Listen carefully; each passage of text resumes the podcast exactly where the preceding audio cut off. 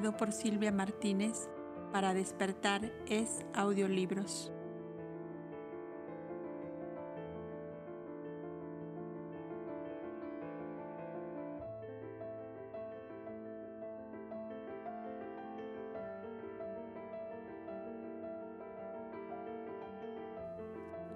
Etea, Maki, La Paz. Al día siguiente salieron mensajeros en tres distintas direcciones, hacia La Paz, hacia Maki y el país de Tea, para establecer la solidaridad y la unión con aquellos tres grandes centros de poblaciones de la Alianza, donde residían todos los amores humanos de Asaj, como decía Vladico, cuyo desbordamiento de felicidad parecía obligarlo a cantar en todos los tonos que amaba y era amado de Asaj y nosotros, siguiendo a los mensajeros, llegaremos también con ellos a visitar de nuevo aquellos parajes donde irradiando desde las almas de los cobdas, la sabiduría y el amor continuaban encendiendo los fuegos hogareños plenos de vida y calor, de suavidad y de paz para todos aquellos que dóciles a la gran doctrina de fraternidad humana, iban anulando en sí mismos las tiranías del egoísmo. Shiva, a la llegada de Abel y su hija Elia, había tenido una gran reacción que aún le permitió abandonar el lecho en días y horas determinados, en que las circunstancias del clima, de la atmósfera y de las corrientes espirituales le permitían poner en acción las últimas energías de su organismo agotado. Cuatro lunas habían pasado desde que Abel y Elia se separaron de su hermana Mavi, dejándola cautiva abrumada de dolor entre el pueblo circasiano. Y aun cuando las corrientes telepáticas se habían mantenido sin interrupciones notables, una vaga inquietud sacudía a veces el alma de Shiva y Elia por causa de la cautiva. Las graves alteraciones psíquicas que habían sufrido los Kovdas que acompañaban a Mavi, igualmente que aquellos que se encontraban en torno de Shiva casi moribunda, debieron necesariamente causar algunos paréntesis más o menos largos, por lo cual todos deseaban noticias dentro del plano físico en que todos actuaban. Y los mensajeros de Vladico iban a satisfacer ese gran anhelo común. Los Kovdas, como infatigables cultivadores del espíritu humano, jamás descuidaban la activa vida extraterrestre que lleva, aún en la materia, todo ser consciente de sus elevados y nobles destinos como seres afiliados a una grande alianza redentora. Y así, cuando se enviaban mensajeros, iban estos cargados de los diarios relatos psicográficos que los sensitivos escribientes o hipnóticos habían recogido del plano astral, a los efectos de comprobaciones y control necesario de las facultades supranormales que trataban de desarrollar en ellos al más alto grado que es posible en las condiciones de vida terrestre. Y los mensajeros de Vladico fueron portadores de todo lo que durante aquellas cuatro lunas habían grabado en sus cartapacios de telas enceradas los cobdas que residían entre el pueblo circasiano como acompañantes de la joven cautiva. Solo ella no había grabado ni un signo en su carpeta, si bien algunos momentos de hipnosis le habían permitido sentir a veces el suave fluvio de sus alianzas espirituales de siglos, sobre todo de parte de Abel, Boindra, Elia y Ada, con quienes tenía profundas afinidades. Y siguiendo en primer término al mensajero que partió al país de Nummaki, nos encontramos con su capital engalanada como para las grandes solemnidades. Shiva no quería partir del plano físico sin dejar a su pueblo asegurado en la paz y el bienestar para mucho tiempo.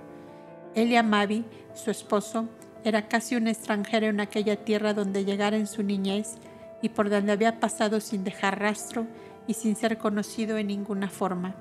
Razón era esta muy suficiente para que una vez desaparecida Shiva,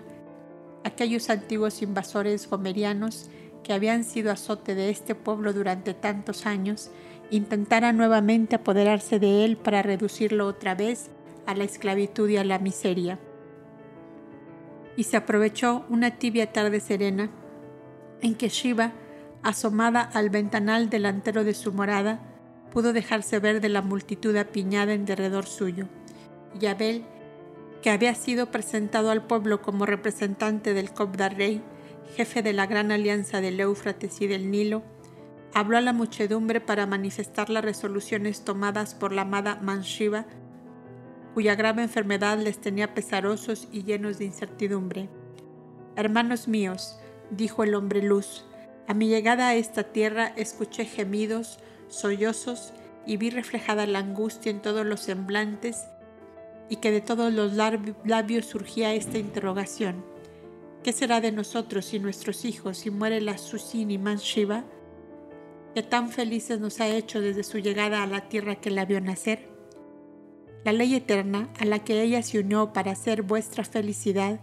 le ha permitido vivir hasta poderos dar una hija suya,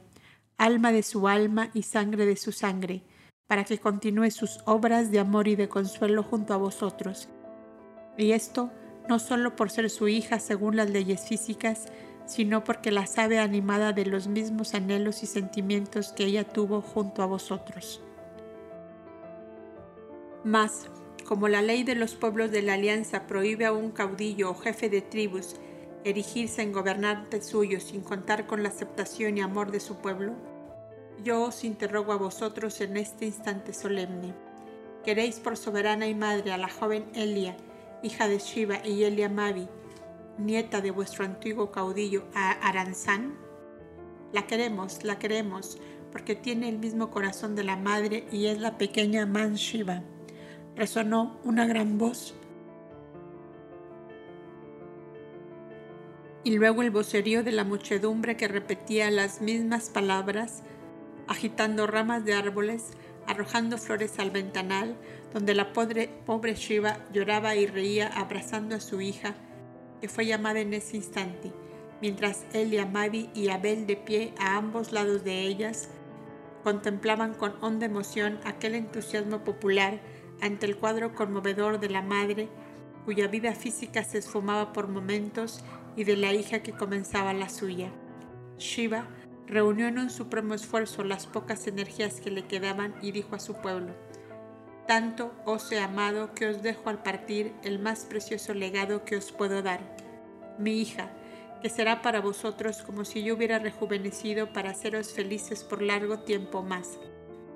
Prometedme que la amaréis como a mí me habéis amado y que os sentiréis hijos suyos, dispuestos a sacrificaros por su felicidad como ella lo está de, de sacrificarse por la vuestra.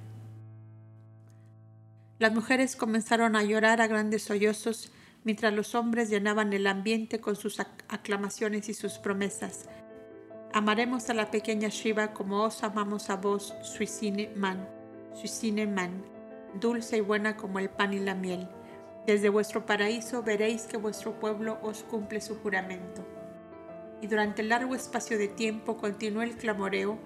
haciendo llorar a Shiva y a su hija, en las cuales se reavivaba la certeza de que pocos días tenían para estar juntas.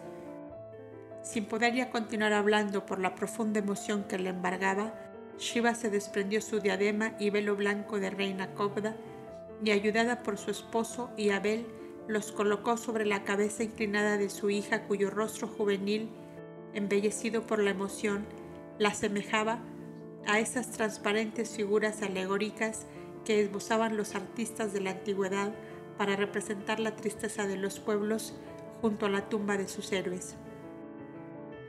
El pueblo vio entonces que otro velo blanco cubría la cabeza de Shiva, su cabellera suelta, que el céfiro tibio de aquella tarde agitaba suavemente y prorrumpió en nuevas aclamaciones, promesas y juramentos de fidelidad y de amor. Ahora no soy ya más que vuestra madre que os bendice antes de morir y extendió sus manos pálidas como azucenas mustias sobre el pueblo que había hecho feliz con sus sacrificios y su abnegación. La multitud no pudo contenerse más y cayó de rodillas llorando amargamente mientras se oía la voz temblorosa de Shiva que decía, que el Altísimo Dios que gobierna los mundos y los seres y alienta en todas las cosas, os dé con abundancia los dones de la tierra y más que todo su paz y su amor por siglos de los siglos. Elia abrió sus brazos significando que abrazaba a su pueblo según era la costumbre en aquellos países y recibió una lluvia de ramilletes y coronas de flores que le arrojaban las doncellas desde lo alto de los elefantes blancos que hacían guardia de honor a ambos lados del ventanal. La enferma, que había agotado todas sus fuerzas, cayó desfallecida en los brazos de su esposo, que la condujo a su lecho. Las cortinas del ventanal se cerraron y el pueblo empezó a disolverse, llevando en el alma una doble emoción. La partida de la Suiciniman, de la Divina Madre, y la llegada de la pequeña Shiva, a la cual denominaron desde aquella hora Man Ina, que significaba madrecita o madre pequeña. Diez días después se esfumaba la vida física de Shiva como un suspiro perdido en el espacio, como suave resonancia de un canto que se desvanece en la inmensidad, como el efluvio de un beso que continuara en imperceptibles vibraciones de serenidad y de amor. La muerte se produjo pasada la medianoche, motivo que ayudó a que sus alianzas espirituales que se hallaban encarnadas acudieran a la evocación de su amor cuando sintiéndose ya morir tuvo fuerzas para llamar. Mavi, Iber, hijos amados de mi corazón, Poindra, dulce y santo rey Cobda de mis días de tempestad y de, dolor, reina Ada, Evana, Adamu, Aldis, hermanas mías de la paz, que curasteis las heridas de la Shiva desventurada, mendiga, sola en el mundo, que llegó a vosotros en un día lejano Sed conmigo en esta hora en que la eterna ley me concede el descanso, la paz y el amor. Yo os amaré por toda la eternidad. El último beso de Elia arrodillada junto al lecho y las manos de Elia Mavi secándole la frente, fueron acaso las postreras sensaciones físicas de la moribunda que abrió sus ojos a la llegada de Abel, llamado en tal instante. Se acercó para decirle, parte serena, amada Shiva, que nuestro amor te acompaña hasta el seno de Dios en que te sumerges. Eterno amor, piedad infinita, recibe en ti esta chispa de ti mismo que después de la dura jornada busca el sosiego y la paz. Una suave corriente de amor y de dulzura y de íntimo gozo se extendió por el ambiente, haciendo comprender a los más sensitivos que las alianzas espirituales de Shiva, encarnadas y desencarnadas, habían acudido para acompañarla a franquear el dintel de la gran portada hacia la inmensidad infinita. Ella sonreía mirando hacia la techumbre de la habitación, como si bellas imágenes le sonrieran a su vez. Hizo un leve esfuerzo por levantar hacia allí sus brazos, que cayeron lacios sobre el lecho al mismo tiempo que un hondo suspiro, el postrero ya, se exhaló de sus labios. Así terminó aquella vida física de este ser, cuyos caminos de evolución estuvieron siempre marcados por los dolores morales más íntimos y por la dulce piedad que aún en medio de grandes amarguras supo dar a los seres que la rodeaban.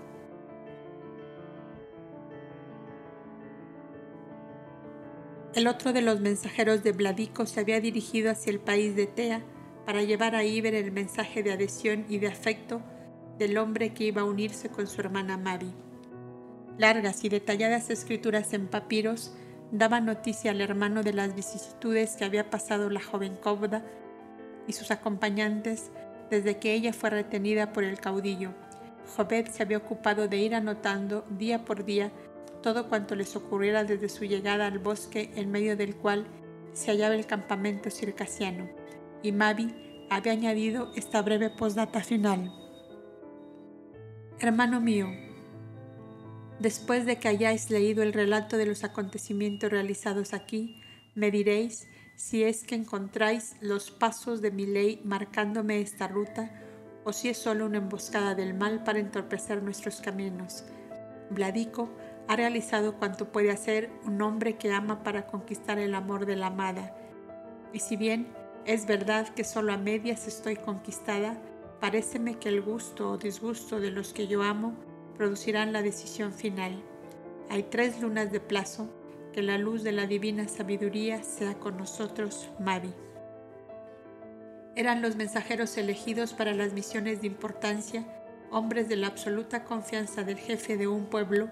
bajo el punto de vista de su lealtad y de su capacidad para representar a su caudillo ante un, pueblo extranjero. Y los tres mensajeros de Vladico habían sido elegidos por los cobdas de entre los cien hombres llamados coraforcas, que se tenían de antemano escogidos para los grandes viajes. Coraforcas en aquella lengua significaba más o menos esto. Corredor fuerte. El grupo cuerpo de los Coraforcas estaba pues compuesto de hombres ampliamente conocedores de todos los caminos, de las formas de locomoción,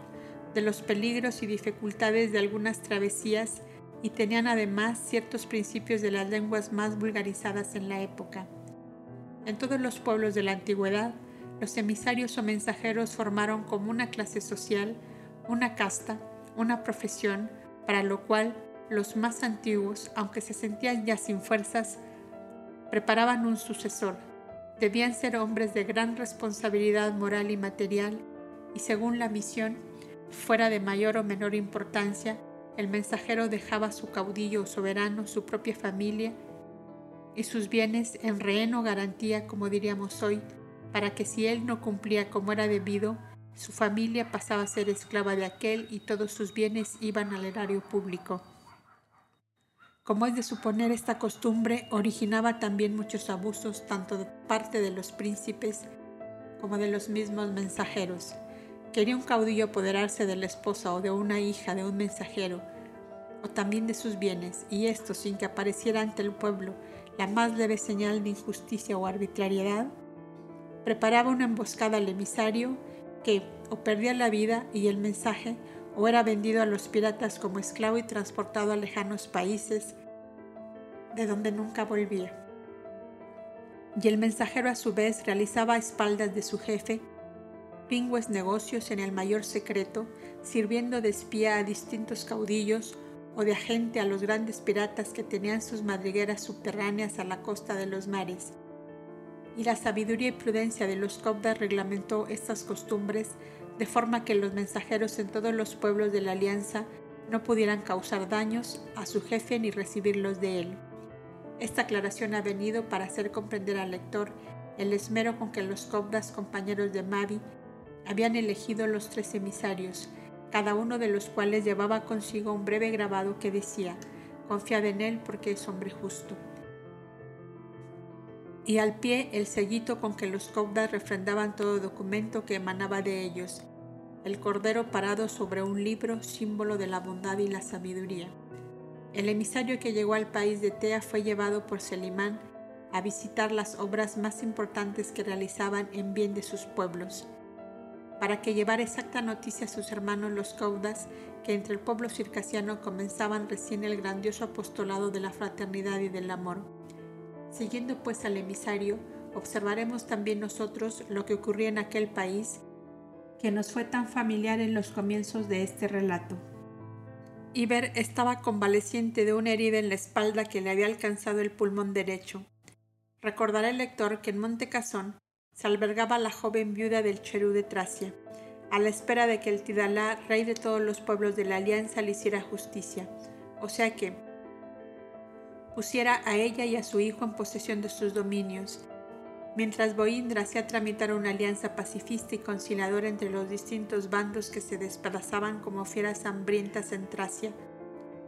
Pasó bastante tiempo, o sea lo suficiente para que la joven viuda olvidase al cherú asesinado y se sintiera atraída por un nuevo amor. La anciana Elisa comenzó a sentir que sus fuerzas físicas decaían, razón que obligaba a Iber a visitarla con mucha frecuencia, tratando de convencerla que tenía ya merecido el glorioso nombre del libro vivo y que debía partir para Negada, donde todos sabían que se hallaba su alma gemela, su gran hermano, Adonai el Parajome, que hemos conocido al lado de Abel el hombre luz y de Marván el tempestuoso caudillo de Arctinón. Lubina, la gran auxiliar de Lisa estaba ya en condiciones de reemplazarla y solo se esperaba la llegada de un velero que debía llegar de un momento a otro, trayendo desde Negadá un refuerzo de diez mujeres copdas más para ayudarlas en la ardua misión de instructoras de berecinas y de siervas, Iber había pedido también algunos cobdas para auxiliar a Selimán en la atención de los ancianos y de los enfermos que aumentaban día a día. La cherúa de Tracia, muy joven y muy bella, se creía pues con todos los derechos a ser amada por cualquier príncipe o caudillo de la tierra, y encontró muy natural y muy lógico enamorarse de Iber, el joven Cobda que por elección de Licer y de los ancianos gobernaba los países de Tea y de Nairi. La atraía poderosamente aquel joven sencillo, modesto y afable en sumo grado. ¿Por qué no vestís la púrpura de los príncipes? Le había preguntado ella en una oportunidad que tuvo de hablarle. Porque la túnica azulada de los cobras me ayuda mejor a ser hermano antes que señor de estos pueblos. Le había contestado Iber con su sencillez habitual. ¿Y no tenéis el deseo de fundar aquí una gran dinastía que perpetúe vuestro nombre por largas edades? Preguntóle de nuevo la princesa cuyo nombre de familia era Zafira. Vos no comprendéis, Cherúa, el alma de los hombres de vestido azul, no la comprendéis porque ignoráis la luz que a ellos los alumbra. ¿Qué puede halagarme la fundación de tal dinastía si la gran ciencia de la vida me ha hecho saber que si hoy ocupo este puesto por circunstancias especiales, con la muerte todo esto termina y si he sido mal príncipe en mi futura encarnación terrestre, seré un siervo o un haraposo mendigo que acaso tenga que recoger el pan de los muladares donde se arrojan desperdicios? Y todavía con el agravante de cargar encima de mi conciencia con la terrible responsabilidad de que el gobierno de estos pueblos sea patrimonio por siglos y siglos de los que por la sangre sean mis descendientes, así sean buenos o malos, ruina y dolor de estos mismos pueblos. No, Cherúa, no soñéis encontrar en el alma de un cobda consciente de lo que tal nombre significa, esas mezquinas ambiciones que para él están fuera de toda razón y de toda lógica. Cobda significa corona, y corona de justicia, de amor y de paz debe ser la vida del cobda que por especiales circunstancias ha sido llevado a gobernar pueblos. Tales conversaciones empezaron a iluminar el alma de aquella joven y bella mujer, con resplandores que hasta entonces ella no había soñado, pero a la vez habían hecho nacer en ella un amor intenso al joven Cobda, que le pareció un hombre demasiado grande, demasiado noble y bueno, comparándolo en su mente con todos cuantos había conocido. El alto jefe guerrero, el más fiel confidente del Cherú asesinado, había seguido a su viuda al destierro y la amaba secretamente sin haberle manifestado su amor jamás. Soñaba con un futuro de felicidad cuando ella dejara a su vez de soñar con volver a ocupar su derrumbado trono y se resignara a vivir la modesta vida de una mujer esposa y madre en cualquier paraje de la tierra que les brindase hospitalidad. Fue testigo del nuevo amor que nacía en el alma de la princesa y creyó entonces oportuno hacer valer sus merecimientos como fiel servidor del Cherú y de todos sus intereses de familia, para convencerla de que antes que un extranjero estaba él que la había amado en la desgracia y que tantas veces se había expuesto a la muerte por salvarla a ella y a su pequeño hijito. La cherúa, que por momentos tenía altiveces de tirana, como suaves ternezas de zagala, le recibió con desprecio su amorosa declaración y le humilló con esta comparación. He de pensar en unir mi vida a la tuya, que sin el amparo del cherú no eres nadie, cuando tengo mi corazón lleno con la bella imagen de este príncipe de vestido azul. Y si te atreves a hacerme de nuevo tan loca insinuación, haré que te expulsen de este recinto y te ahorquen por haber ofendido la dignidad de tu soberana. Fue demasiado humillante el agravio para aquel hombre, que llevaba ya por varios años acallando y sofocando dentro de sí aquella grande pasión amorosa que había llegado a subyugarle por completo. Ciego de ira y de despecho, asestó una puñalada al joven Cobda cuando éste entraba a la morada de las berecinas, y con el mismo puñal con que lo había herido se abrió la garganta, rodando su cuerpo bañado en sangre por la escalera de piedra que acababa de subir Iber, para hacer la visita de despedida a la anciana Elisa pues le acababan de participar que el velero estaba a la vista y que debía anclar en el puerto de Dapes dos horas después. Este breve relato ha enterado pues al lector de las causas por qué el mensajero de Bladico encontró convaleciendo de una enfermedad al joven Cauda, soberano de Tea, a quien había sido enviado. La anciana Elisa se encontraba en esa circunstancia en Dapes, donde debía embarcarse para Negadá. Su salida de Cazón había sido una especie de fuga a la medianoche para evitar las escenas dolorosas del adiós de sus nietecitas, de las berecinas, de las siervas y de toda aquella población que se había formado en torno a la suntuosa mansión transformada por la magia del amor en templo augusto del trabajo y del estudio. De ahí surgía como de un abundante manantial la paz, la dicha y la abundancia para todos aquellos que se acercaban a sus puertas, buscando orientar sus vidas hacia los amplios horizontes que vislumbraban a través de la enseñanza de las hijas de Numo. Elisa dejaba pues allí tan hondos y profundos afectos que ella decía a Iber despidiéndose de él. Sí, hijo mío, es necesario que mi espíritu descanse de las profundas emociones de tanto amor, de tanto cariño, que hasta encuentro desmedido y exagerado el que me prodiga ese amado Montecasón, donde si mucho he padecido por la ignorancia y las debilidades humanas, mucho más tengo que agradecer a la bondad suprema por la felicidad que siento al ver ese huerto empezando a florecer. Iber presentó el mensajero de Mavi a Elisa y le informó de lo ocurrido con sus dos hermanas. Los tres, los tres habéis sido, colocados como alondras en lo alto de una torrecilla, porque en cada venida del Verbo de Dios es necesario inundar de amor a la humanidad para que no se aniquile a sí misma en los siglos de oscuridad que han de venir. Y dijo al mensajero, decida a las dos hermanas de Iber que una viejecita copta de 73 años les anuncia que las espere negada cuando también sus campos de labranza empiecen a florecer. ¿Y a mí no me esperaréis allá? interrogó Iber cuando ya Elisa salía para embarcarse. A ti más pronto que a ellas, pues cuando tomes por esposa a la niña de las rosas blancas,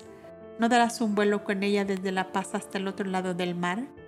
Dios lo dirá, contestó gravemente el Cauda, como si tal pensamiento lo hubiese sumido de pronto en una oscuridad que le espantaba.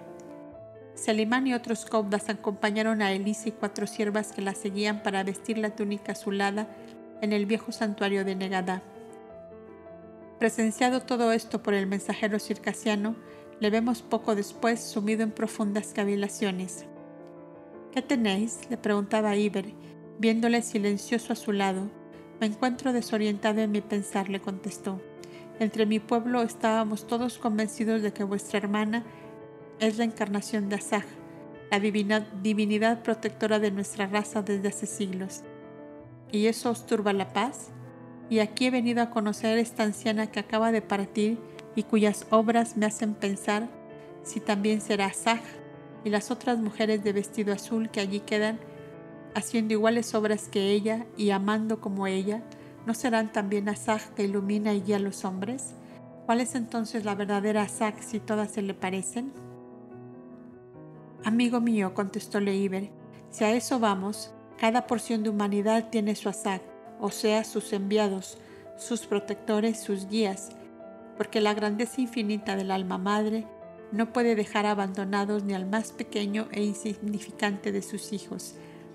si él mismo no se aparta por su propia voluntad del caminito que se le ha trazado. Si será o no mi hermana Mavi la encarnación de vuestro espíritu protector, no lo sé, pero sí estoy convencido de que en la hora presente encarna ella por lo menos el pensamiento de vuestra Asaj. Por lo demás, no os asombréis ni estéis así caviloso y perturbado, ni no veáis en los hombres y mujeres caudas sino lo que somos, criaturas humanas como todas las demás, que nos hemos propuesto derramar la paz, la dicha y el amor entre los hombres y lo cumplimos lo mejor que podemos y a una costa de grandes esfuerzos. Y mientras los copdas estemos de verdad animados de este grande deseo de amor y de paz y de fraternidad para todos los seres, estamos como transformados en instrumentos aptos para que la eterna energía creadora y conservadora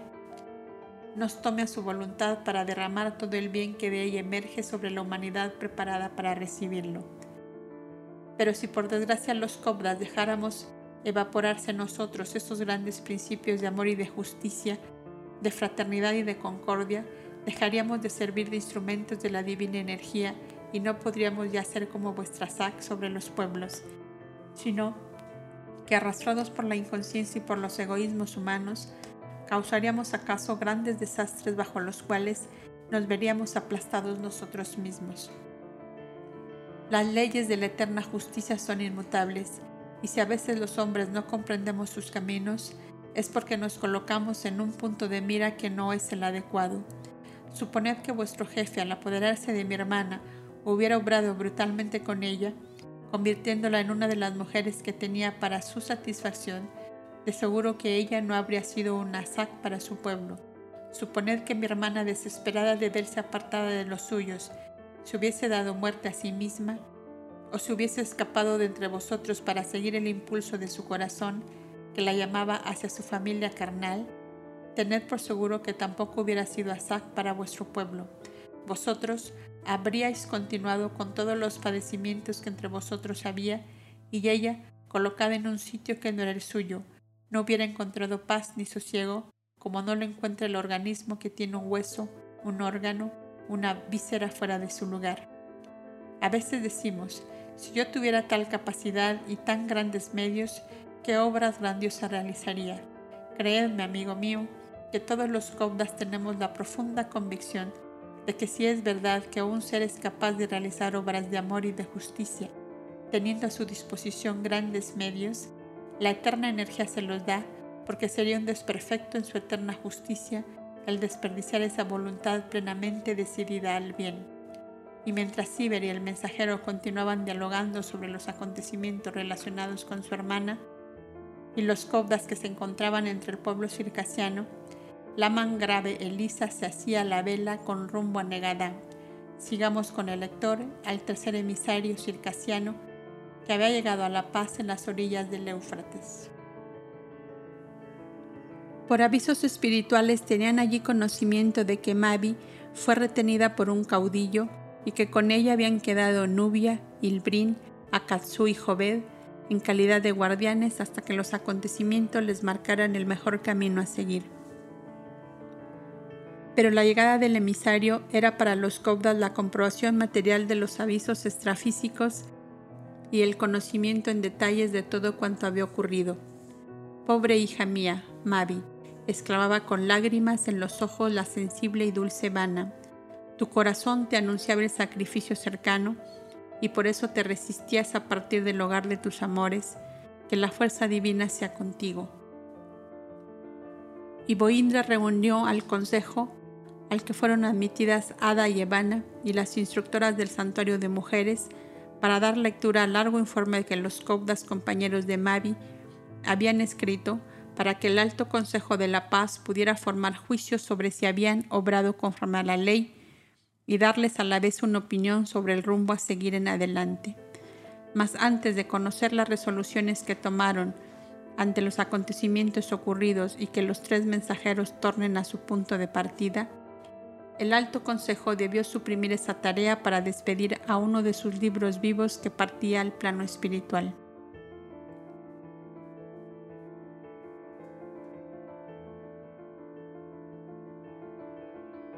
Cicedón de Trojade. No obstante la gran serenidad con que los cobdas presenciaban la partida del plano físico o desencarnación de sus hermanos, la de Cicedón causó honda conmoción sobre todo en los cobdas de edad madura, que por tantos años le habían tenido por compañero en las íntimas tragedias del espíritu y en el desenvolvimiento de su vida colectiva, como institución consagrada a ser nave salvadora de todos los naufragios humanos. Boindra la amaba tiernamente como a un hermano fiel que le hubiera visto nacer, pues cuando él llegó desde Otlana, Desesperado, huyendo de su propio dolor íntimo y cruel, Cicedón era un cobda joven y le fue asignado como vecino de habitación para consolarlo, arrancándolo poco a poco de su terrible estado de enervamiento y pesimismo. Habían vivido, sufrido y luchado juntos durante más de 60 años, contando el tiempo antes y después de la transmigración de Boindra, y bien comprenderá el lector que aquellas dos almas habían llegado a conocerse y comprenderse del modo más amplio y completo que puede darse. No había otro entre los cobdas que durante tanto tiempo hubiese visto de cerca a Cicedón, por lo cual fue el cobda rey el destinado a hacer la crónica de su vida, a través de la cual conocerá también el lector quién era Cicedón, el parajome que aparece al comenzar este relato, el que compró a los piratas a Giovanni y Aldis y les decía al recibirles, No os quiero esclavos serviles, sino discípulos decididos y fieles, y porque sé que una dolorosa tragedia os ha traído a mi lado, os digo que sin el dolor ningún hombre se hace grande y que día llegará en que bendigáis vuestros dolores de la hora presente. Por sobre el hombro del Rey que escribe, leamos nosotros la vida humana terrestre de este ser que, tan prominente lugar ocupó en aquella civilización. Era, era originario del mundo que los Cobdas llaman arco de oro, por su atmósfera amarillenta viva que brilla como oro bruñido en los abismos siderales, y vino a este planeta cuando se preparaba la primera encarnación mesiánica del guía que le fue asignado en el grandioso Consejo de las Inteligencias Superiores, para propender a la evolución de los mundos nuevos. Espíritu inquieto, audaz analizador, ansioso en extremo de conocer y de inquirir, no estuvo permanentemente en esta tierra durante los largos milenios que han transcurrido, sino que por intervalos de una a otra vida terrestre tendía el vuelo hacia otros mundos y otros universos, razón por la cual sus encarnaciones fueron muy apartadas unas de otras y de larga duración, habiendo realizado algunas de más de un siglo con el mismo cuerpo físico. En la vida en que le conocemos como Cicedón, había nacido en Eubea, Tebas de Grecia, de padres de modestia condición, que cargados de prole y de miseria se vieron obligados a ceder este hijo a una mujer de alta posición que había dado a luz un niño muerto en ausencia de su marido, jefe de una tribu poderosa, y temía sus iras y al regreso de una campaña guerrera le daba la noticia de la muerte de su primer vástago varón. La belleza física y su excesivo desarrollo como niño de pocos días cautivaron al padre que se sintió orgulloso del hijo que aquella esposa le había dado. Mas fue tan desmedido el amor de este padre para esta mujer y ese niño que postergó durante, duramente a las otras esposas y a sus hijas mujeres para solo enaltecer a esta que le había traído como ofrenda a tan bello hijo varón. Cuando éste contaba solo cuatro años de edad, hubo alguien que estaba en el secreto del cambio que la madre había efectuado por temor al repudio o a la muerte, y ese alguien reveló y probó tal circunstancia para tomar venganza de un desprecio amoroso que le hiciera la madre adoptiva del pobre niño. Esta mujer, en previsión de futuras contingencias, había enviado a otro país a los verdaderos padres en forma que relegada a una oscura caverna, nada pudo hacer en favor del huérfano que así se veía arrojado al azar. El caudillo usó también de un poco de clemencia a causa de la extraordinaria belleza y precocidad de aquella criatura, cuya crianza fue encomendada a una esclava fiel de aquella mujer. Llegó a los 19 años y fue amado por dos de las hijas de aquel señor, las cuales en su odio recíproco por los celos que su mismo amor les promovía, de tal modo lo asediaban con grandes bajezas que él pidió a su tutor que le incorporase al cuerpo de remeros de sus barcos de transporte. Y en una travesía del mar grande, su embarcación chocó con un arrecife y fue salvada parte de la tripulación por los caudas peregrinos que constantemente vigilaban las costas del mar. Así llegó Cicedón al santuario de Negadá, donde le conoció el lector años después, cuando sus tempestades íntimas se habían calmado y pudo ser un hombre faro para sus otros hermanos. Mas, antes de llegar al oasis iluminado de perenne arrebol, que es la suave serenidad del espíritu que ha luchado consigo mismo y se ha vencido, Tremendas borrascas de dolor le habían sacudido íntimamente. Cuando los cobdas peregrinos le salvaron del naufragio, le conducían a uno de sus refugios en las costas del mar. Encontraron en una caverna tres seres abandonados y perseguidos de los hombres. Eran un hombre de edad madura, una jovencita y un niño de 10 años, cuyas vestiduras desgarradas denotaban que un buen lapso de tiempo le retenía allí sin auxilios de ninguna especie. La joven y el niño apenas si podían andar por sus pies a causa de las heridas abiertas en ellos por el continuo caminar descalzos entre rocas y zarzales en busca de moluscos o de pesca o de caza de animalillos salvajes para alimentarse. Después de reanimarlos con los jarabes y gelatinas concentradas que los cobdas peregrinos portaban sobre sus hombros con este fin, continuaron su camino para la costa del mar, sosteniendo entre todos a la joven y al niño que desfallecía de extenuación y de cansancio. Aún faltaba una milla más o menos para llegar al refugio más cercano, cuando la joven muchacha cayó al suelo como un cuerpo sin vida, lo cual obligó al padre y al joven Cicedón a formar una silla de manos con sus brazos enlazados para conducirla. No obstante su mísera vestidura, sus cabellos desordenados y el agotamiento que la consumía, aún se podía encontrar en ella los encantos físicos de las mujeres de su raza. Eran del país de Adalís, suaves, dulces y tranquilas. Habían sido, había sido el padre jefe de una tribu insurreccionada por extranjeros que la amarraron en el fondo de una caverna a donde le siguió ocultamente su hija acompañada del más pequeñín de los hermanos, pues los otros habían perecido en la lucha. La madre había desaparecido en medio del desorden y juzgaban que había sido destinada como esclava al servicio de los nuevos amos. El lector podrá adivinar el género de dolor que amargaba pues aquellos seres. Llegados al refugio, escondido entre un laberinto de montañas, los cobdas se consagraban a curar de cuerpo y de espíritu a sus protegidos. La pobre joven y el niño comenzaron a reaccionar mientras esperaban la llegada de algunos de los barcos que cada luna salían de Negadá, recogiendo a los salvados y conduciendo provisiones, medicinas y ropas, se estableció como es natural una intimidad familiar entre Cicedón y la pobre joven encontrada en la caverna. El uno tenía 19 años y ella solo 16, y el padre y los coptas vieron sin asombro que llegasen a amarse. Ambos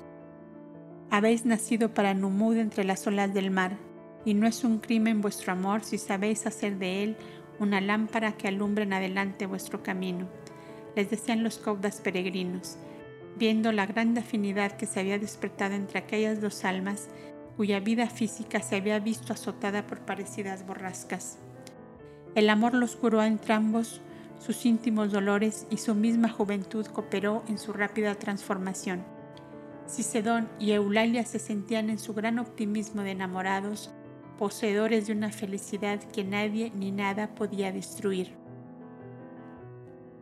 Cuando llegó el velero que había de conducirlos hacia el punto de que ellos quisieron, Cicedón quiso unir a su suerte a la familia desterrada, y bendecido su amor por el padre de la joven y auspiciado por los cobdas que la habían recogido, fueron instalados en una población de la costa del Mar Grande donde el caudillo de las tribus que la habitaban era hermano de uno de los cobdas y hombre de buenos sentimientos, aunque dominado como era natural por los usos y costumbres de su tiempo. Hay que tener en cuenta que por entonces no existía todavía la gran alianza que protegió con su ley a todos los pueblos que la formaron. El pobre hogar de Cicedón florecía de amor y de paz en medio del trabajo a que se dedicaba aquella población el coral y la púrpura que abundaban en aquella región. La llegada de una hijita llenó de luz la vida del pobre abuelo, hasta que, muerto el viejo caudillo, pasó a reemplazarlo su hijo mayor, recién llegado de una campaña guerrera en que había conquistado grandes cargamentos de oro y piedras preciosas y varios centenares de esclavos que traía también como botín de guerra. Era toda una población minera de la costa que había subyugado y que traía su servicio para ampliar las explotaciones del coral y de la púrpura. Aquel joven lleno de orgullo y de la fuerza que da el triunfo, llamó a todos los hombres jóvenes y a las más bellas mujeres para formar una corte, como usaban los grandes príncipes de otras regiones, y Eulalia, que era una belleza exótica en el país, no tardó en atraer las miradas del joven caudillo, que sin más preámbulo llamó a Cicedón y le dijo, Me gusta tu mujer para mí. ¿Cuánto quieres por ella? No la vendo, le contestó el joven, que solo tenía entonces 21 años, porque la amo y es madre de mi hijita de un año. Te mando como capitán de mi más grande barco de transporte y recorrerás el mundo llevando nuestras mercancías. No vale más todo esto que la pobreza que tienes hoy y en la que pasarás toda una vida con tu mujer y tu hija. Yo no la vendo por ningún precio, contestaba firmemente el joven, y soy feliz con mi pobreza. Bien, bien, le había contestado el jefe, veo que no eres hombre amado de la fortuna. Y en ausencia suya, Eulalia le fue arrebatada de su casa, muerto su padre por defenderla, y su hijita medio muerta en un pajar con las piernas dislocadas, sin duda por la violencia con que fue arrojada. El hecho pasó como un asalto de ladrones nocturnos, pero Cicedón, que conocía la codicia del joven caudillo, sabía de dónde había venido su desgracia. La niña murió entre sus brazos dos días después por efecto del rudo golpe sufrido y él se encontró solo en el mundo y con su mente enloquecida por el dolor de aquella tragedia que en un abrir y cerrar de ojos lo hundía en un abismo sin fondo. Rondó como loco varios días por las inmediaciones del campamento del caudillo a causa de su desgracia, armado de un puñal y de arcos y flechas, fingiendo que era un fabricante de ellos y que buscaba venderlos entre los esclavos de aquel señor. Pero fue reconocido por uno de ellos y avisado el caudillo, dio orden de captura o de muerte contra el audaz mancebo que así se permitía disputarle la mujer que él había querido para sí. Cuando iba a ser capturado, dio muerte a uno de los esclavos, hirió a otro y se arrojó al mar buscando la salvación en la huida o en la muerte primero antes que verse cautivo. Y otra vez Cicedón nació para Numud entre las olas del mar. Gran, gran nadador como todos los hombres de su país,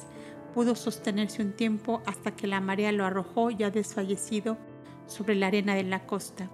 El calor del sol de mediodía le volvió a la vida física, viéndose aún cercano a la población de su desgracia, comenzó a andar hacia el oriente sin abandonar la costa del mar. Vio el velero del mástil azul y con un jirón de sus propias ropas convertido en bandera, hizo señales que fueron prontamente atendidas. Y esta vez Cicedón no se quedó nuevamente en el camino, sino que olvidado de todo cuanto existía, se hundió en el negro abismo de su propio dolor y al mismo tiempo que en la cámara pequeña y silenciosa que le fue asignada en el velero Salvador. Y dos lunas más tarde, cuando el barco regresó a Negadá, decían los cobdas del consejo viéndolo entrar en la hospedería de hombres para ser convenientemente vestido. He aquí otra vecilla herida que busca el calor del nido. Tanto como es hermoso y gallardo, debe ser profundo y cruel el tormento que le sacude. Siempre el dolor, añadía otro, siempre el dolor sirviendo de red a la eterna sabiduría para conducir sus hijos al camino de la paz y del conocimiento. Llegó un tiempo en que había muchos postulantes y como cada cual tenía su tragedia íntima y cruel, Pronto se estableció esa sincera amistad que nace de iguales dolores, y el joven Cicedón, dos veces náufrago y dos veces salvado por los hijos de Numú, se iluminó de claridad entre el amor y la sabiduría de aquellos hombres que como él habían sufrido y amado, y que por propia voluntad se habían constituido en consoladores y guías de todos los azotados por las tempestades de la vida. Mas antes de llegar a esa serena quietud, qué abismos de soledad y de angustia habían helado aquel corazón. No podía apartar de su mente los delirios febriles producidos por la barbarie humana, que había sacudido como un vendaval su vida de 22 años. Su hijita muerta en sus brazos con su cuerpecito deshecho por el golpe feroz. Eulalia perdida para siempre y propiedad humillante de un caudillo que no vería en ella más que una de tantas. El hermano de trece años desaparecido sin saber cuál fue su destino. ¿No era todo esto un exceso de dolor para ser soportado por un solo corazón? Los instructores Cobdas lo comprendieron, pues varios de entre ellos lo habían sufrido en carne propia y se valieron de la hipnosis para atenuar aquel hondo sufrir y como la eterna energía jamás se declara imponente para producir el bien en toda chispa de sí misma, cuando encuentra alguna disposición lógica para ello, la reacción vino para el joven Cicedón, que a través de un prisma nuevo contempló su propia situación. Durante las largas hipnosis diarias que le provocaba el mandato mental de uno de los instructores, vio el espíritu ya desencarnado de su hijita y de tal forma le vio que casi llegó a sentir alegría de que no estuviese a su lado. Estaba tan extendido entonces el uso de la fuerza mental del hombre para realizar venganzas criminales. Una de aquellas jóvenes hijas de su tutor que le había amado pagó una fuerte suma a uno de los sacerdotes de su culto para vengar la afrenta que había sufrido. Quiero, le dijo, que si él llega al amor le sea desventurado, que si tiene hijos sean culebras que le devoren las entrañas. Y aquella criaturita dislocada por un golpe era un ser atrasado y maligno, impulsado a la vida física antes de la hora conveniente y solo para realizar una venganza. Vio asimismo que Eulalia, tan tiernamente amada por él, se hallaba muy a gusto con la vida de esplendor y de riqueza que le brindaba su nuevo dueño, y que el recuerdo del primer esposo no afectaba en nada su felicidad, y por fin vio al hermano de ella, que huyendo como un corzo por las rocas de la orilla del mar, había sido albergado por un pescador donde esperaba el velero del mástil azul que ya le había recogido en otra oportunidad Iré contigo, Cicedón, hermano mío.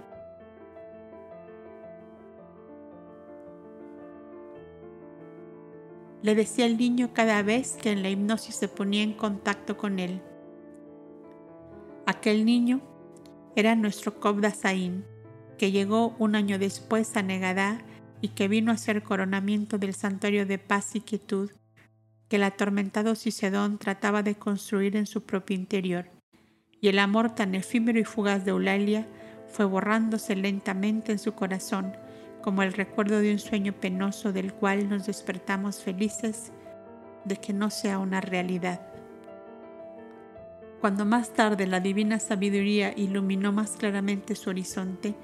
comprendió que tenía también un deber para con la que fue su esposa y su hija, no obstante de ser ambas de una evolución muy inferior a la suya, y su pensamiento iluminado de ese amor superior que sabe extraer del fondo de todas las cosas lo más hermoso que hay en ellas, trató de impulsar a aquellos dos espíritus hacia un plano más elevado de aquel en que se encontraban. Y el joven Cicedón, cuando llevaba seis años de cauda, tuvo conocimiento de que Eulalia, caída en desgracia de su señor, había buscado a los caudas peregrinos solicitando amparo para su orfandad y había sido conducida por ellos a aquella casa refugio que fundara Elisa, acompañada de Senio,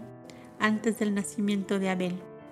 Los métodos de orden, de trabajo y de concentración mental usados por los cobdas cultivaron grandemente ese espíritu, y cuando Eulalia llegó a los 28 años de edad, quiso también vestir la túnica azulada y con otras aspirantes fue conducida a Negadá. Mi pensamiento, se dijo Cicedón, no se había perdido en el vacío. Qué grande y bueno es tu justicia eterna, Dios mío. Y cuando rememorando el pasado, ella lo interrogó sobre la hijita aquella que no volvió a ver, él le contestó serenamente. Volvió al plano espiritual, de donde había sido arrancada en plena turbación,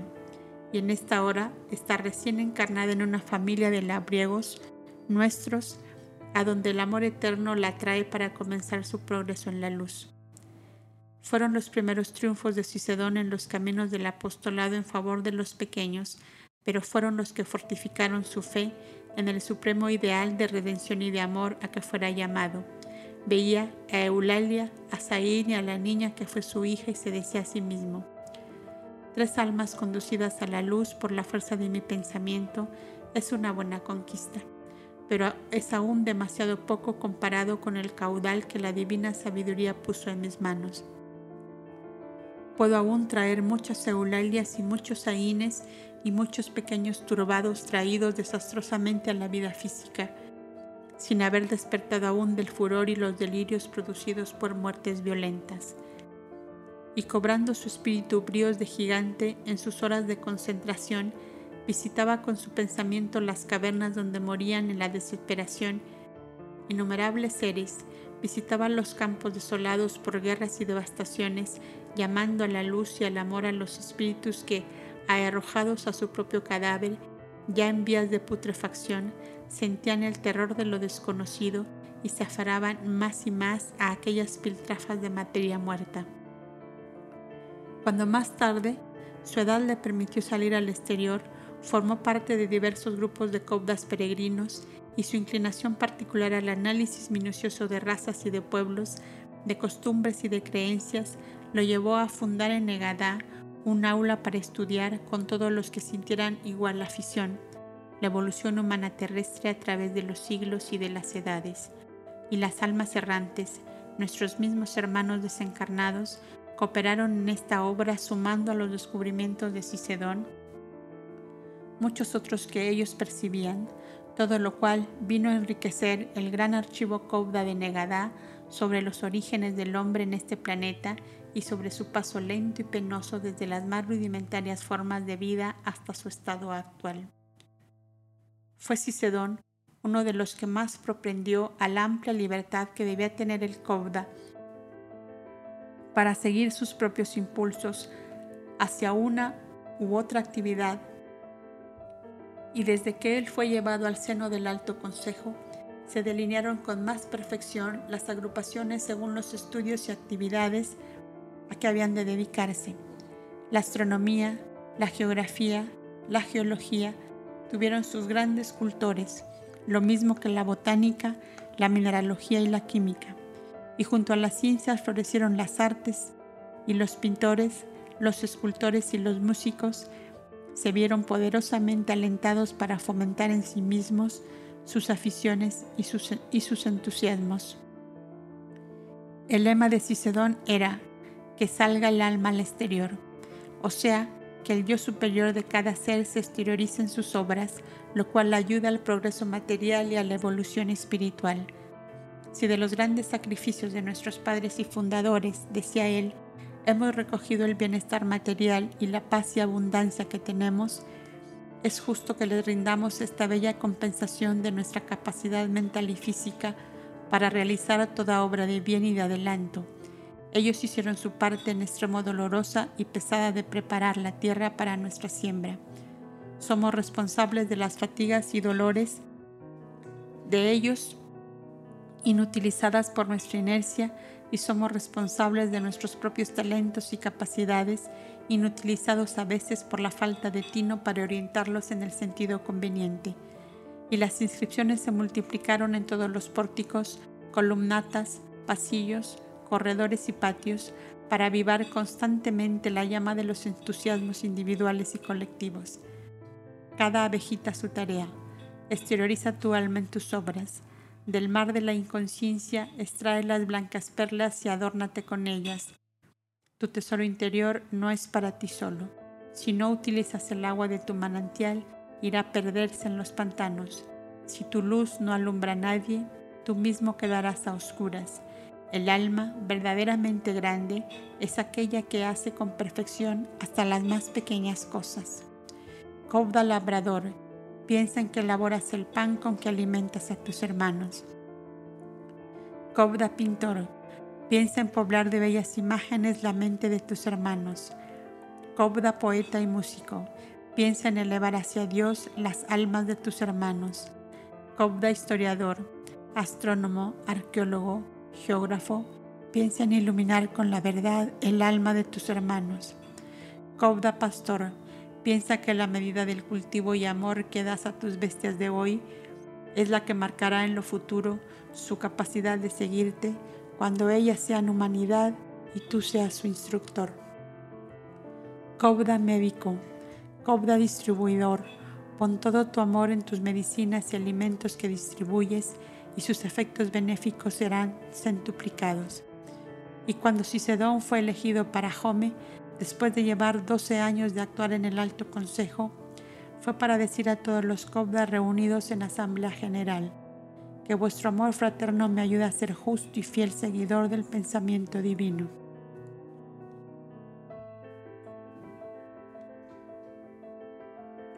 Hasta aquí llevaba escrito el Cobda Rey cuando le anunciaron que el mensajero de Mavi esperaba la audiencia final, pues debía partir a la madrugada siguiente. Ya la familia estaba reunida con el alto consejo del santuario de mujeres cobdas en el pabellón de la reina, donde debían despedir al mensajero después de haberle entregado lo que se usaba en tales casos. Rollos de papiros donde cada cual grababa sus propios sentimientos, relatos de sucesos ocurridos durante la ausencia y que pudieran servir de estímulo y aliento a aquellos a quien iban dirigidos. La reina Ada enviaba a Mavi un velo blanco tejido por ella, Evana, un tapiz tejido con lanas de múltiples colores y que representaba un pasaje de la infancia de Abel,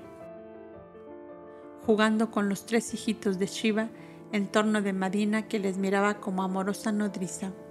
Las ancianas instructoras le remitían un, un ejemplar de la ley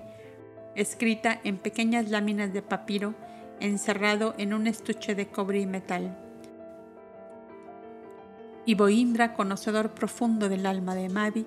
recopiló en un rollo de papiro todos sus cantos, todos sus poemas con su música respectiva,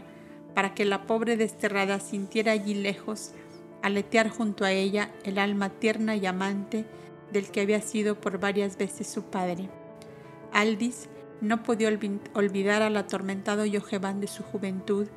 y tuvo también para la joven cautiva un don en extremo apropiado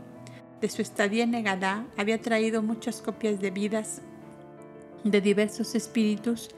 y muy en particular de sus más íntimos, como Milcha, Yojeban, Adamú, Evana, etc. Tomó pues el rollo perteneciente a Yojeban y encerrándolo en un tubo de cobre, lo añadió a los dones que debía llevar el mensajero. Y jovialmente decía a los demás, así se enterará Yojeban de por qué se encuentra cautivo y desterrado y el Cobda Rey en su mensaje escrito le hacía la promesa de visitarla. En el día de su desposorio se postergaban dos lunas más la fecha, para que considera con el tiempo en que debía él encontrarse con el gran caudillo del norte, Lugal Marada, en las praderas del país de Nairi. Para entonces prepararían también un refuerzo de personal con individuos venidos de los santuarios de Negadá, a los efectos que había insinuado Nubia y los cobdas compañeros, que en tan vasto campo de labor se veían atormentados por la imposibilidad de atender a todas las necesidades de orden material y espiritual. Cuando la reunión estaba para terminar, llegaron agitados y presurosos tres jóvenes cobdas, compañeras de Mavi, que junto con ella y su hermana vistieron la túnica azulada y traían una caja de cuero de búfalo lustrada en negro y con aplicaciones de cobre. En ella estaba encerrada una colección de túnicas azuladas tejidas por ellas y de diversas medidas y calidades, en lana y algodón, y cada una llevaba una etiqueta indicando algo que a los cobdas desterrados les llenaría el, el alma de satisfacción. Tejida con lana de los corderitos de Abel, hilada por Evana y Ada. Tejida con algodón hilado y teñido hace años por nuestra amada Shiva tejida por las viejecitas que Mavi recogió antes de partir. Por tal estilo eran las diversas indicaciones que ilustraban aquella variedad de túnicas para los desterrados entre un pueblo extranjero y nómada, en medio del cual los cobdas casi se verían en dificultad para proporcionarse su vestidura habitual.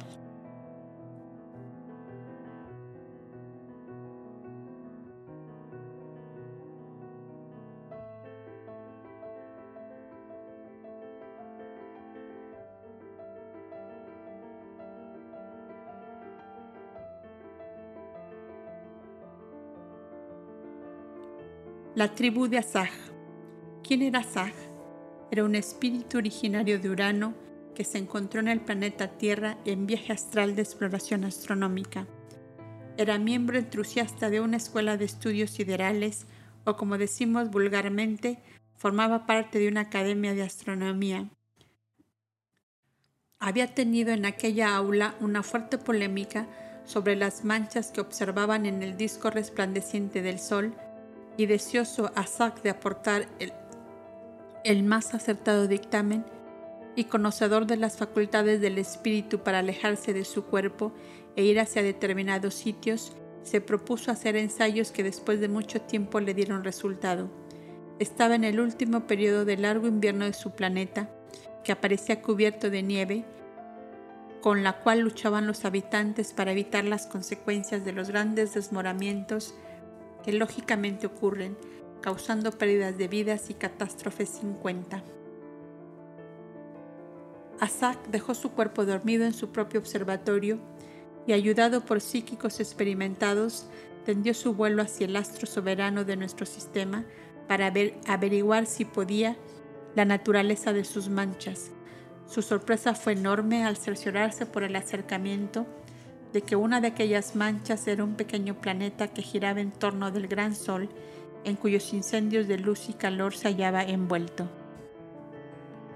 Qué descubrimiento colosal para el joven astrónomo uraniano, que podría decir a sus viejos profesores su burdo error al calificar de mancha solar a todo un mundo poblado de seres de toda especie y aún de seres inteligentes capaces de pensar, de amar y de comprender. Pero he aquí que su vanidad no debía quedar satisfecha por obra y gracia de un enorme bloque de nieve que se desplomó sobre su casa en la cual habitaba solo con su anciana madre, la cual fue aportada de exprofeso por el hijo,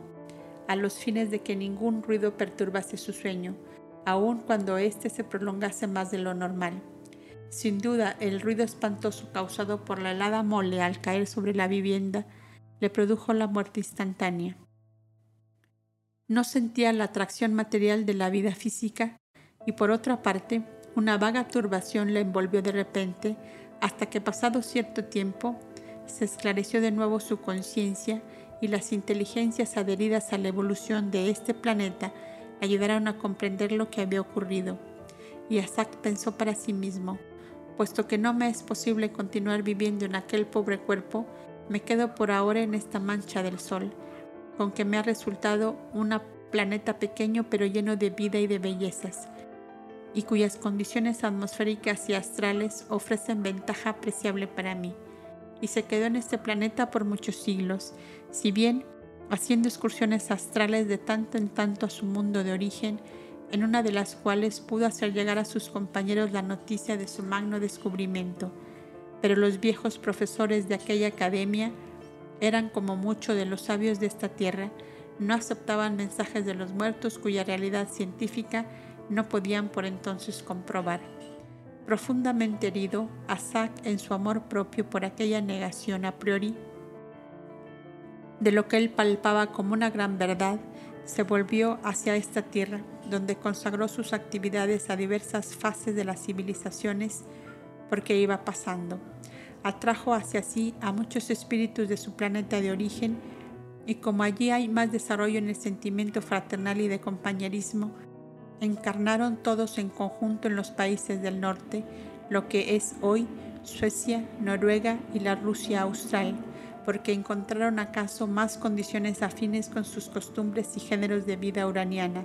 serenos, tranquilos y sobrios, con más clara noción de los deberes que imponen la solidaridad entre todos los habitantes de un mismo mundo y aún entre todos los globos que poblan el vasto universo. Tal era el genio tutelar del pueblo circasiano, en medio del cual se encontraron los Kobdas sin haberlo buscado ni deseado, y esto ocurrió por vinculación astral y remota con Joved, que no solo era de esa raza y de esas regiones, sino que era también uraniano de los atraídos por Asaj al globo terrestre. Y como todos eran seres ya con marcados impulsos hacia el bien y la justicia, al encontrarse en este planeta por lógica natural, buscaron unirse a las falanges de espíritus conscientes de la eterna verdad, y he aquí el camino por donde se encontraron con los seguidores del hombre luz, del guía instructor de esta humanidad. Asaj conocía pues desde tiempos remotos, o sea, desde la época de Yuno, los caminos de la evolución humana a la cual el Mesías impulsaba y dirigía, y se hallaba fuertemente vinculado a todos los discípulos y continuadores de la obra del Gran Maestro. Y Asak, fiel a la consigna, guiaba aquella porción de humanidad uraniana radicada en este globo para que cooperase también a la evolución conjunta y en tal sentido la impulsaba a reunirse con los hombres de la luz como designaban a los Kobdas. Y habiendo a la par una justicia que cumplir entre Mavi y Vladico, por las razones que ya conoce el lector, Asag quiso valerse del impetuoso y ardiente amor de un venusino, Vladico, para poner en contacto a los hijos de Numu con su raza protegida, semejantes en el sentir y en el pensar, los de Urano y los de Venus. Le vemos en este caso formar como una conjunta civilización, acercándose con esto a la gran solidaridad universal a que nos encaminamos, aunque con pasos demasiado lentos a nuestro parecer de habitantes de esta pequeña tierra, que todo lo queremos en una sola vida, por no decir en un solo día. Casi todos los espíritus que han elegido y adoptado como camino de su evolución el estudio sideral son vagabundos del espacio infinito que tratan de recorrer en todas direcciones buscando con insaciable afán ampliar sus conocimientos referentes a las vidas milenarias de estrellas y de soles. Y el espíritu Asaj era, era una de estas inquietas mariposas celestes que van libando continuamente en las flores de luz encendidas a millares de millares por la inagotable energía creadora de la eterna potencia. Y habiendo descubierto en sus largas y continuadas exploraciones siderales que en otros sistemas planetarios estaba ya establecida la solidaridad entre las humanidades que los poblaban, anhelaba grandemente establecerla en el nuestro, y al formar una agrupación encarnada en la tierra, la impulsaba hacia los caudas sembradores de la fraternidad en esa hora de la vida terrestre. Como luchaba en sus periodos de espíritu libre en el espacio para formar una gran agrupación de seres desencarnados de diversos planetas y de diversos sistemas, propendiendo a la gran solidaridad universal. Es la única forma, decía Saj, de que llevemos a cada globo noticia de la vida de los demás y de que salgamos de la equivocada concepción que nos formamos de la vida espiritual eterna. La evolución de las humanidades se retarda inmensamente por el errado concepto de lo absoluto en cada globo. Los uranianos, por ejemplo, creen que su globo es el soberano centro del universo y, a excepción de los pocos observadores estudiosos, juzgan de igual manera que en esta tierra, con la vanidosa y loca pretensión de ser los reyes de la creación y de aquí surgen las tiranías dogmáticas con todo su cortejo de intransigencia y de furor, queriendo sujetar en su puño de hierro todos los pensamientos y todas las conciencias. Y en nuestro pequeño sistema planetario continuaba platicando Asaj con sus compañeros de estudios siderales. Solo Júpiter, Venus y Aquamundis han entrado de lleno por la puerta de oro de la verdad al gran templo de la sabiduría Allí se nos dice como en los globos habitados por humanidades aún ignorantes de la infinita multiplicidad de mundos habitados, somos los reyes de la creación. Ni allí se levantan sectas religiosas con jerarquías sacerdotales cuyo jefe supremo se califique con orgullo inaudito, representante único de toda la grandeza, de todo el poder, de toda la autoridad de la divinidad. Venid, venid por piedad, decía Zag a espíritus originarios de Júpiter, Venus y Neptuno. Venid a encarnar en esta tierra, en Urano, en Marte, en Mercurio, en Saturno, en el vasto archipiélago de nuestros asteroides, donde las humanidades se odian, se despedazan, creyéndose los más fuertes, únicos seres capacitados para ser los dueños de lo que ellos llaman su mundo central, su posición eterna de todo lo creado, su soberanía infinita sobre todo cuanto vive y alienta. Y tomando nosotros, amigo lector, las pláticas astrales de Asaj, debemos condolernos de la sombría ignorancia de los dirigentes de la evolución espiritual terrestre, que aún osan proclamar tan desastroso y errado principio y aún tienen sobre su clámide de púrpura las manchas de sangre de los millares de mártires de la verdad y de la ciencia que tuvieron el valor de pensar y de afirmar que esta tierra es una nuez flotando en el espacio entre infinita multiplicidad de globos habitados. Reyes sacerdotes, obligando a las sociedades a rendirles una adoración como a verdaderas divinidades, fueron en todas las edades que han pasado sobre esta tierra los causantes de las guerras fratricidas, del dolor, de la ignorancia y de todos los odios que encadenan aún a esta humanidad que se deja arrastrar maniatada la carroza de oro del egoísmo brutal. Si los dirigentes de la evolución espiritual dejaran traslucir la gran verdad a las multitudes diciéndoles, somos una colonia de labradores en esta tierra, somos abejitas emigrantes de otros globos que hemos posado nuestro pie en este pequeño planeta, acaso por breve tiempo y para cooperar al progreso universal, al amor universal. ¿Sería posible, pregunto, que una educación basada en tales principios diera cabida al feroz egoísmo que forma toda especie de tiranía y despotismo y enciende todas las ambiciones y precipita a los seres hacia el vértigo de todos los crímenes? Seguramente que no. He aquí por qué los que se han abrogado los derechos de jefes supremos de la humanidad con todos los poderes divinos están empeñados en que la gran verdad se mantenga oculta y aun cuando los siglos pasan y pasan, ellos siempre agitan la misma campana. La humanidad no está preparada para estos conocimientos. ¿Es la humanidad que no está preparada, pregunto yo, o sois vosotros llamados únicos representantes de Dios que no queréis abandonar vuestra ridícula y ficticia representación? Pensad no más un momento que en Marte, en Urano, en Mercurio, nuestros vecinos, ¿Habrá acaso también seres que se apellidan jefes supremos, representantes de la divinidad sobre todas las almas? Y puede que os dé la tentación de exteriorizar vuestro disgusto con anatemas por tamaño desacato a vuestra suprema autoridad. Si vuestro dogma, si vuestro credo, si vuestra iglesia es lo único verdadero y eterno que hay en el universo, ¿Cómo os arreglaréis para hacer entrar en vuestro aro a todas las almas encarnadas en todos los planetas que Dios ha sembrado como polvo de oro en el vasto universo? Creedme, para el ser que ha descubierto ya la verdad, vuestra jefatura suprema y absoluta sobre el universo resulta tan ficticia como el efímero reinado de un payaso en una noche de función teatral. Qué grande y excelso es en cambio la misión verdaderamente civilizadora de los astrónomos encarnados en todos los planetas, pues son los avanzados pregoneros de la gran verdad, a través de la cual todas las inteligencias se iluminan con la clara visión de la infinita majestad de Dios como causa suprema, como eterna energía creadora, como ilimitado poder. Inclinémonos ante esos iluminados paladines de la verdad, que como la saga de la tribu circasiana de Bladico, vuelan como mariposillas por las flores de luz del espacio infinito para contar a los seres de todos los mundos la grandiosa epopeya de la vida universal.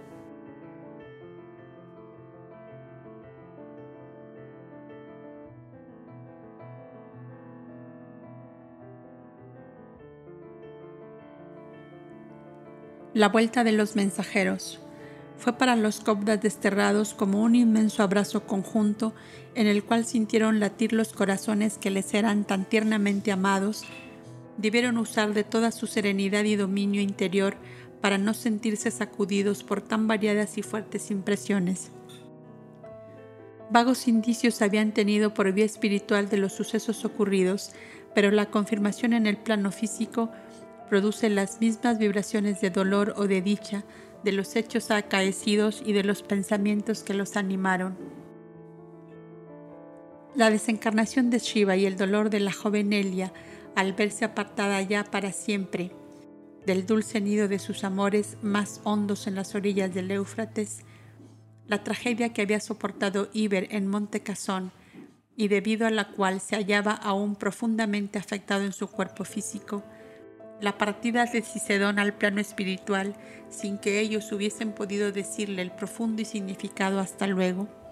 y unido a todo esto un cúmulo de detalles y circunstancias que exigían, más o menos imperiosamente, la ocupación del pensamiento y de la voluntad de los Cobdas. Mavi,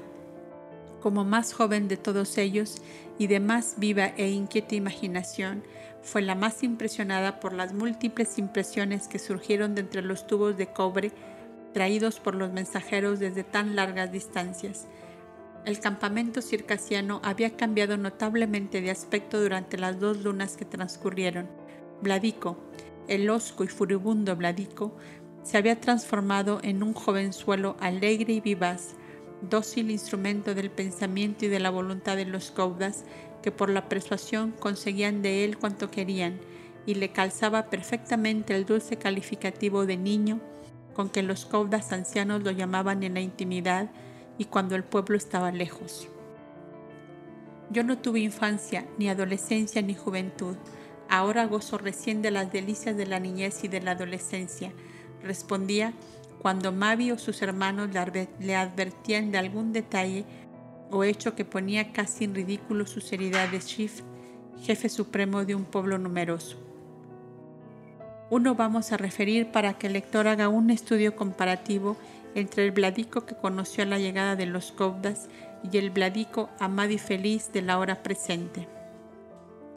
Se había abierto una gran aula para enseñar la ley divina a las mujeres y los hombres en forma que las grandes verdades conocidas por los Cobdas fueran comprendidas por todo aquel pueblo. Nubia y Mavi enseñaban a las mujeres tres días a la semana y otros tres días los Cobdas enseñaban a los hombres. Y ocurrió que un día de instrucción de mujeres, Bladico, disfrazado con las ropas de una de las ancianas ciegas a las cuales Mavi tenía gran predilección, se presentó a la instrucción confundido entre la multitud había sido la primera en llegar y que en un rinconcillo esperaba la palabra de Asaj. Nubia y Mavi dominaban ya bastante regular la lengua de aquellas gentes, o sea, lo suficiente para hacerse comprender de ellas. Y cuando la joven Kouda explicaba la forma de evolución de las almas a través de las especies inferiores, les decía, todo animalillo es una criatura de Dios y no solo no debéis hacerles padecer inútilmente, sino que debéis propender a hacerles más agradable su vida, a fin de cuando lleguen a humanos no haya en ellos nada de rebeldías ni de odios. Tal es la forma de preparar en sus más remotos orígenes la fraternidad de las humanidades futuras. Y en tal preciso momento la viejecilla ciega, que todo lo había preparado de antemano y otras auxiliares que tenía, soltaron en el recinto una buena porción de inquietas y juguetonas ardillas blancas y negras,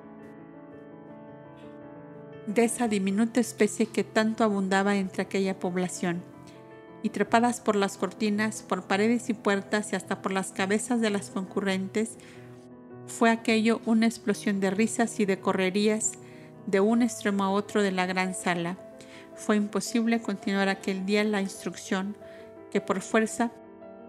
tuvo que transformarse en hora de risa y de juego ante el espectáculo de los traviesos y juguetones equilibristas que tan insensiblemente se habían introducido en la dusta y severa reunión. La viejecita, autora de tamaña travesura, había desaparecido a favor de los de los tumultos, y las caudas, impotentes para calmar aquella tempestad de risas, tuvieron que conformarse a participar de la tumultuosa alegría general. Es el Chief que se ha vuelto niño y nos obliga a asociarnos a la dicha que ríe en su interior. Comenzó a susurrarse entre aquella concurrencia femenina, y cuando cada familia volvió a su vivienda, ya fue cosa del dominio público que Bladico, disfrazado de viejecita ciega, había sido el autor de aquella travesura.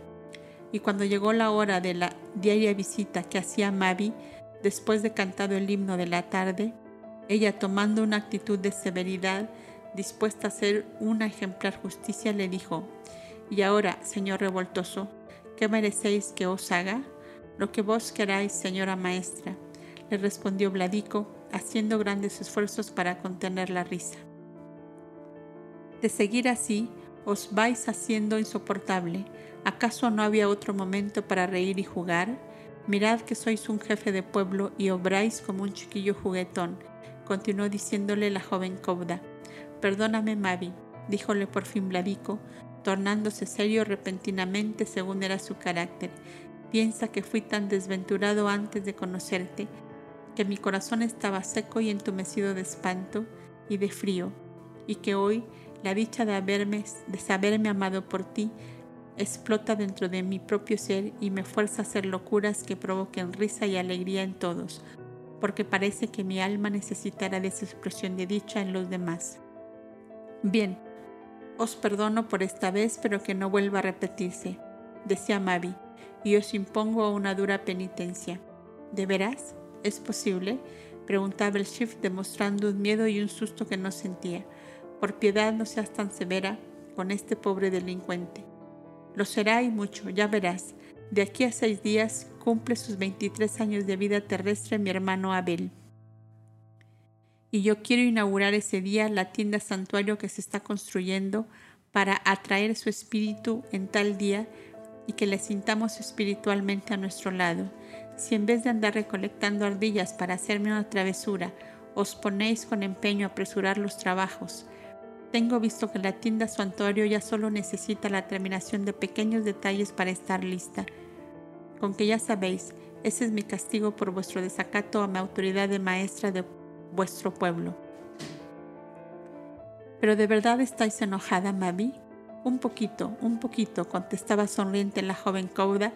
que tampoco podía sustraerse al recuerdo de las cómicas escenas provocadas por los animalillos traviesos saltando por las cabezas de las mujeres asistentes a la reunión. Y la visita de Vladico terminaba con la lectura de los papiros que Mavi había recibido de los tres puntos hacia donde fueron los mensajeros. Las ternezas de su hermana Elia que le detallaba su vida entre su padre y Abel, sus temores para cuando éste se ausentara de su lado al regresar a la paz, conmovían hondamente el alma de Mavi, que tan íntimamente conocía a su hermana, las confidencias reflexivas y profundas de su hermano Iber, que tanto caudal de experiencia había acumulado en los años que llevaba soportando la pesada carga de sus pueblos, llenaba el alma de la joven de ansiosos pensamientos relacionados con su propia vida, y por fin los desbordes de amor y de ternura que le llegaban desde su, desde su nido nativo en La Paz, la emocionaban, tan, la emocionaban tan hondamente que acababa por regarle lágrimas y de emoción y de ternura aquellos largos papiros donde veía flotar las almas que le eran amadas. Y para obligarla de nuevo a reír, cuando ella ya estaba absorbida en alguna lectura que la conmovía en un abrir y cerrar de ojos, Vladico se ponía una túnica de las venidas del Éufrates, la más corta de todas, que solo le llegaba a las rodillas, se anudaba a la cabeza un velo de mujer cauda y con una comicidad hasta entonces desconocida en él, se acercaba con el pebetero quemando perfumes mientras decía, que suba hasta Numú mi dicha de vivir. Y a partir de ese momento, una extraordinaria animación puso en actividad a aquellas gentes de ordinario tan pasivas y sosegadas. No solo era esperada la visita del Tidalá del Éufrates y el Nilo, sino de aquel otro poderoso jefe del norte, Lugal Marada, que habían elegido ese hermoso valle de las montañas sagros para la entrevista a realizar.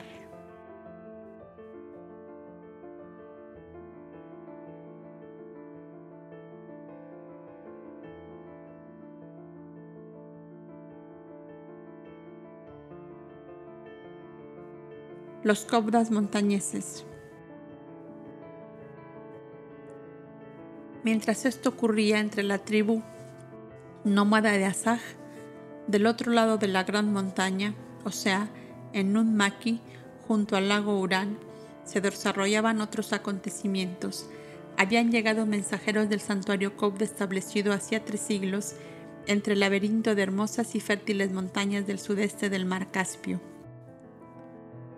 Ya que tan cerca se hallaba, le pedían una visita para lo cual le enviaban hombres de toda confianza y excelentes cabalgaduras, habituadas a caminar por los desfiladeros y las pendientes. De tiempo atrás, tenían aquellos cobdas comunicación frecuente con Shiva, la cual había pensado de traer a Nunmaki un refuerzo personal para que le ayudasen en la enseñanza de su pueblo. Los ancianos cobdas, consejeros y auxiliares que habían sido de Shiva, estaban llegando ya a la condición de libros vivos por el agotamiento de sus fuerzas físicas, y la joven Elia, ya que su ley la forzaba a quedar al frente de aquel pueblo, Pedía también la seguridad y el consuelo de tener junto a sí una buena porción de los hijos de Numu. ¿En quién sino en ellos podría confiar la joven soberana del país de Numaki? Todas estas razones fueron encontradas suficientemente poderosas para mover a Abel a emprender el viaje que entre ida y vuelta emplearía una luna. Tenía de verdad gran deseo de conocer la obra que realizaban los cobdas montañeses, como llamaban a los del mar Caspio, entre los cuales se hallaban varios que le eran conocidos y casi familiares a través de sus hermanos de Negadá y del Éufrates. Había allí dos hermanos menores de Adonai, el hijo mayor de la anciana Elisa, que como su hermano Eliser se habían refugiado en el santuario Cobda dejando a sus hijos al cuidado de su pueblo.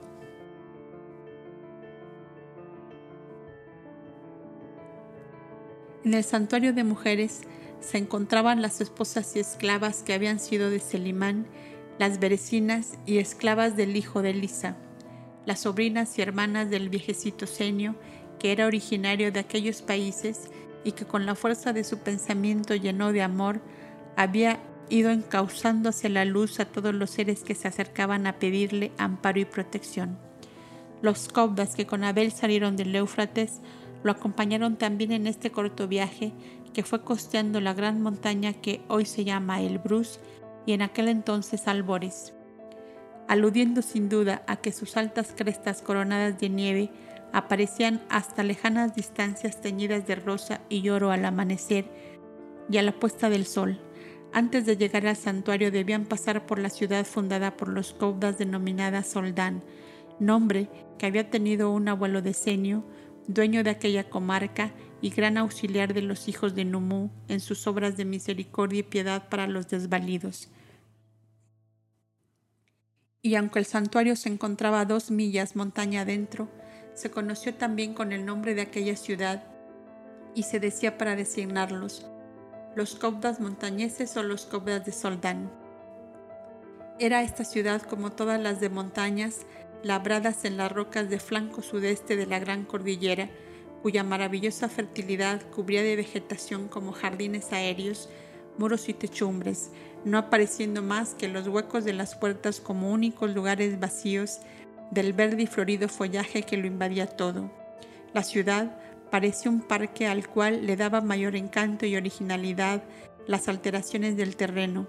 y el desigual nivel de viviendas, calles y caminos, y era muy frecuente el ver que en el patio que se abría ante la entrada de una vivienda era la techumbre de piedra de otra. Pero este soldán parece ser una colosal escalera construida para subir gigantes, y era que los soldaneses habían ido utilizando los entrecortados altiplanos de la misma montaña para edificar sus viviendas, en forma de verse fuertemente protegidos por las mismas serranías desde las cuales dominaban la llanura y entre las que se encontraban amurallados.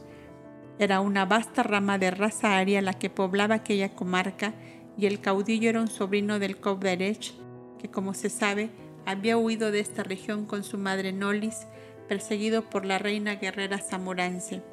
Era miembro de la tribu de Soldán y por enlaces matrimoniales había venido el gobierno de aquel pueblo a un sobrino suyo, de nombre Batro,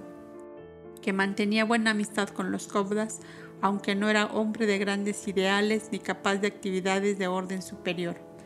De hermoso aspecto y de carácter bondadoso y pacífico, aquellos soldaneses vivían consagrados a la vida íntima del hogar, que era para cada cual su templo, su laboratorio, su mundo único de actividad. Cada familia era como una pequeña colonia que buscaba bastarse a sí misma, de sus cabras, de sus ovejas, de sus olivos y sus viñas, sacaba toda su vida. El resto del mundo no le interesaba absolutamente para nada. Era pues algo muy deshonroso, muy mal mirado. Un hombre o mujer que pidiera socorro a los demás, porque según ellos las necesidades de cada cual jamás debían aparecer sino en el seno de la familia, aun cuando fuera cuarta o quinta generación. Con este hermetismo familiar cerrado en absoluto, tuvieron que luchar los cobdas montañeses cómo hacerles comprender que se debían amar y protegerse mutuamente todos los seres humanos. Hasta sus genios tutelares o dioses eran propiedad de cada familia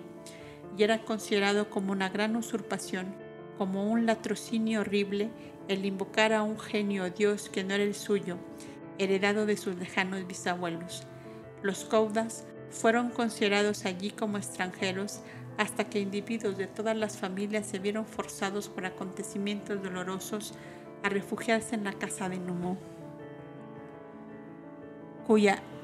elevada sabiduría fue derramándose lentamente entre los soldaneses que si conservaron cada cual la fuerte tendencia a los vínculos familiares, por lo menos llegaron a aceptar que uno solo, Ahura Mazda, el Eterno, era el soberano y principio de todas las cosas y padre de todos los dioses familiares. Y así bien vemos que fueron los caudas montañeses quienes prepararon el terreno para la elevada doctrina de Zoroastro, el gran apóstol del Irán antiguo. De esta tribu o raza soldanesa emigraron grandes ramificaciones en los siglos que siguieron a la civilización cobda, y los unos fueron hacia el este, a los valles del Indo, y se conservan aún en los parsis de aquella comarca, hoy comprendida en la India Oriental.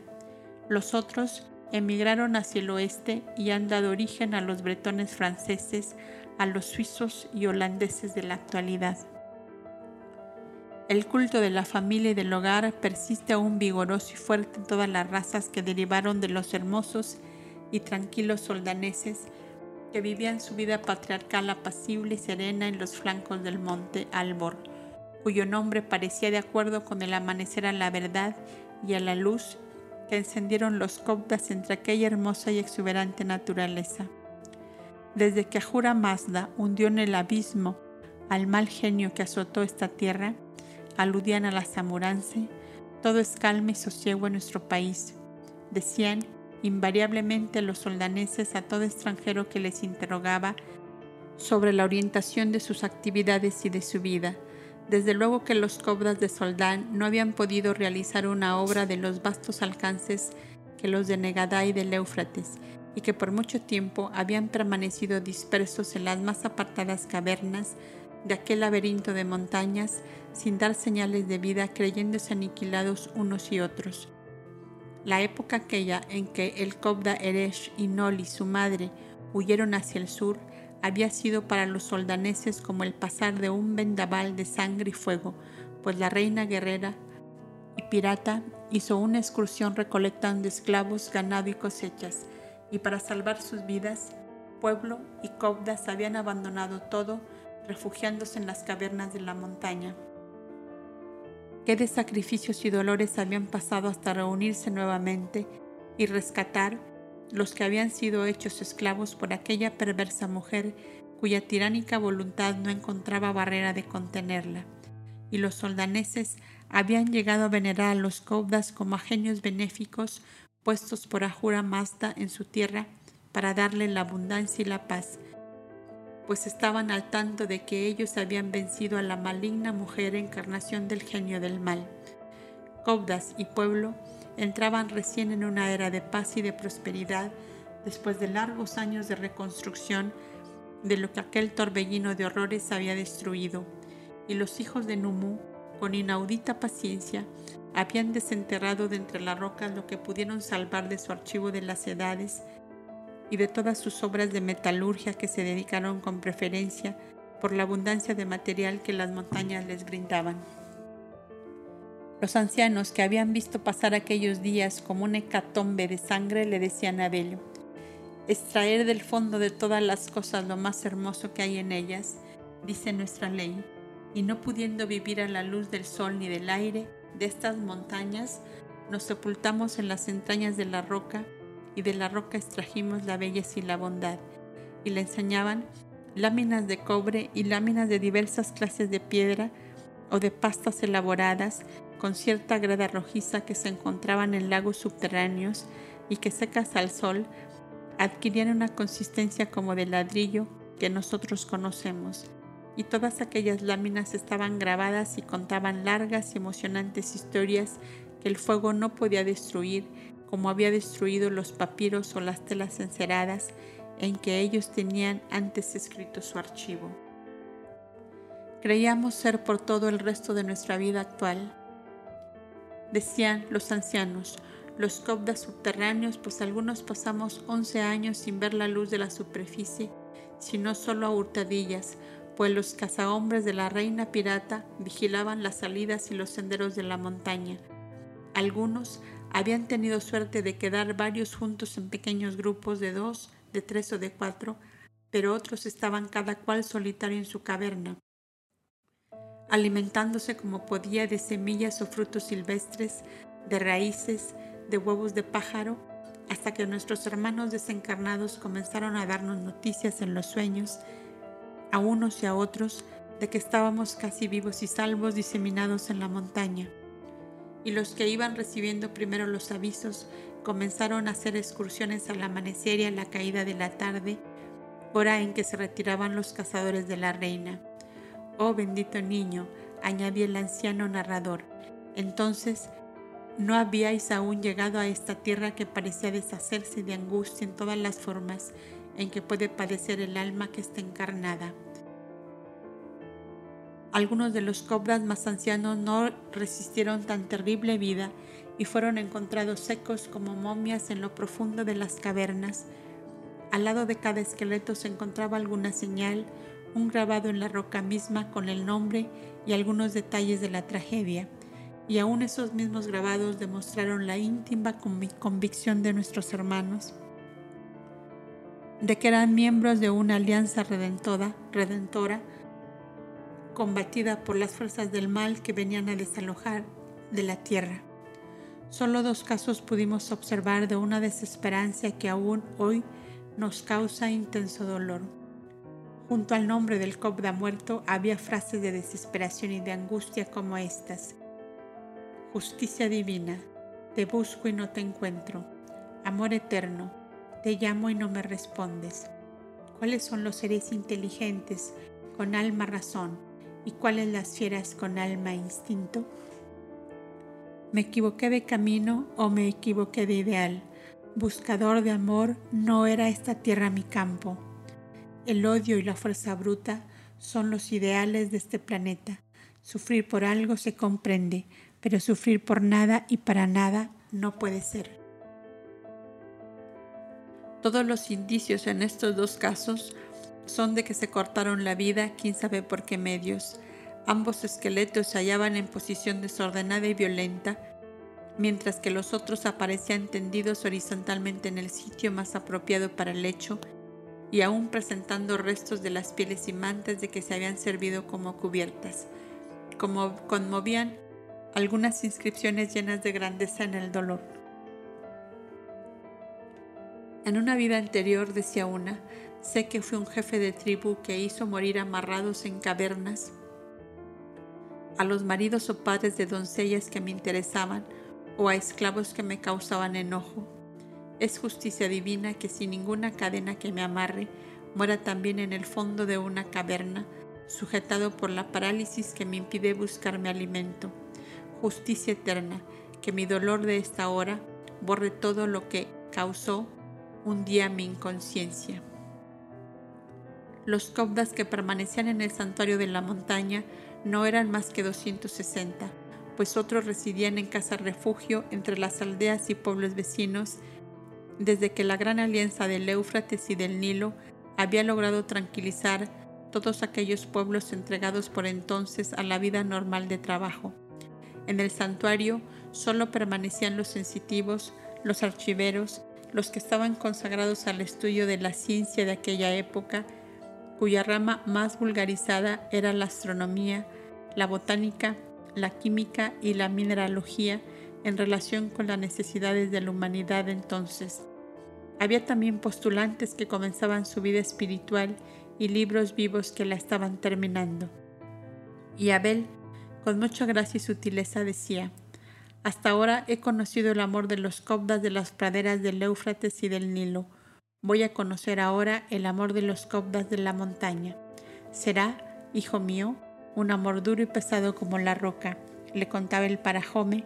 que era a la sazón un hermano de aquella Nolis, madre del Cobderech, cuya parentela juntamente con la de Seño y la de Adonai, el parajome de Negadá, formaban casi todos los pueblos que rodeaban el santuario. Eran tres grandes tribus de la misma raza, la que en alianza con los Cobdas encaminaban a aquella porción de humanidad terrestre por los senderos de la civilización y del progreso. Este parajoven se llamaba Sodomán y era hombre todavía joven, pues solo contaba 52 años de edad. Y cuando Abel le interrogaba sobre las actividades a que había dedicado su vida, contestaba,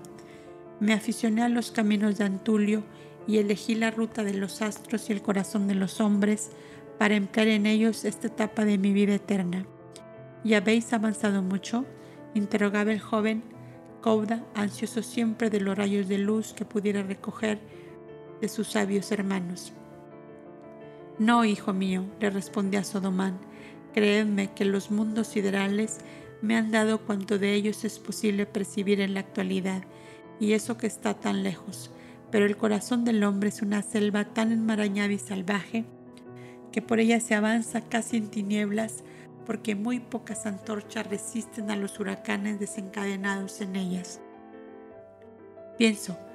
que pasarán aún muchos siglos antes de que los buscadores de la verdad podamos decir a ciencia cierta que poseemos todo el secreto del alma humana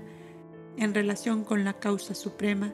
con las humanidades de otros mundos, en la infinita sucesión de edades y de siglos que han pasado y que pasarán hasta llegar. Como el parajome dejó en suspenso la frase, Abel le interrogó, ¿hasta llegar a qué? Temí causaros desencanto y dolor, eres aún tan joven. Iba a decir, hasta llegar a la comprensión del bien y de la justicia de la cual hay apenas una ligera noción entre reducidos grupos de humanidad terrestre. ¿Cómo, Parajome? ¿Cómo? En 24 años que he vivido he visto tanto bien, tanta justicia y tanto amor en torno mío, exclamó Abel asombrado de las amargas frases de Sodomán. Oh hijo mío, hasta hoy solo has escuchado los cantos de amor de Boindra y no has aspirado más atmósfera que las brisas suaves y perfumadas de los cedros de la paz en las riberas del Éufrates y en las praderas del Nilo donde 1200 años de amor y de sacrificio de los caudas han purificado hasta las raíces de los bosques y las hierbecillas de los campos y las arenas de los ríos. Pero los valles de Negará y los valles de la paz no son la humanidad terrestre, hijo mío. Se han reunido en esas dos comarcas legiones de espíritus venidos de otros planetas como misioneros que se reúnen para darse aliento a impulsar de nuevo esta humanidad grosera y primitiva. La eterna ley te hizo aparecer entre esa escogida porción, porque así cumple a sus secretos designios, mas no. Tu faz se torna pálida, tus ojos se llenan como de un abismo de espanto. Aún no será la hora, niño bendito, de que tu alma de tórtola vislumbre las negruras del corazón humano terrestre. Oh, qué grande y sublime es el amor de los cobdas de la montaña, duro y tenaz, invencible como la roca sobre las cuales viven, exclamó Abel, reaccionando de la dura impresión que las palabras adustas y frías de Sodomán le habían causado. Ya os dije que es un amor roqueño, duro y pesado como la piedra, respondió el parajome, mientras alargaba una gruesa capa azulada que acostumbraban usar allí en las temporadas de frío intenso. Cubríos, le dijo, y vayamos a conocer esta casa y vuestros hermanos que se encuentran terminando la asamblea de consultas, pues vuestra llegada era aquí esperada, al ocaso y habéis madrugado. Los cobras compañeros de viaje de Abel ya se encontraban ante los otros en la gran sala de las asambleas, y uno de ellos le dijo al verlo llegar, Aquí como allá sois el más pequeño en edad, y es así que por ahora, señor delegado del Tidalá, seguís siendo un parvulito. Con que niño, a jugar, que aquí la gente es demasiado adusta y grave, están contagiados de las rocas y hay que extraerles la risa y la alegría como se extrae la miel de un panal cerrado. Todos celebraron el chiste y el amor roqueño de los cobras de la montaña se tradujo en largos abrazos para el bienvenido que en todas partes aparecía como luz de amanecer en medio de las tinieblas.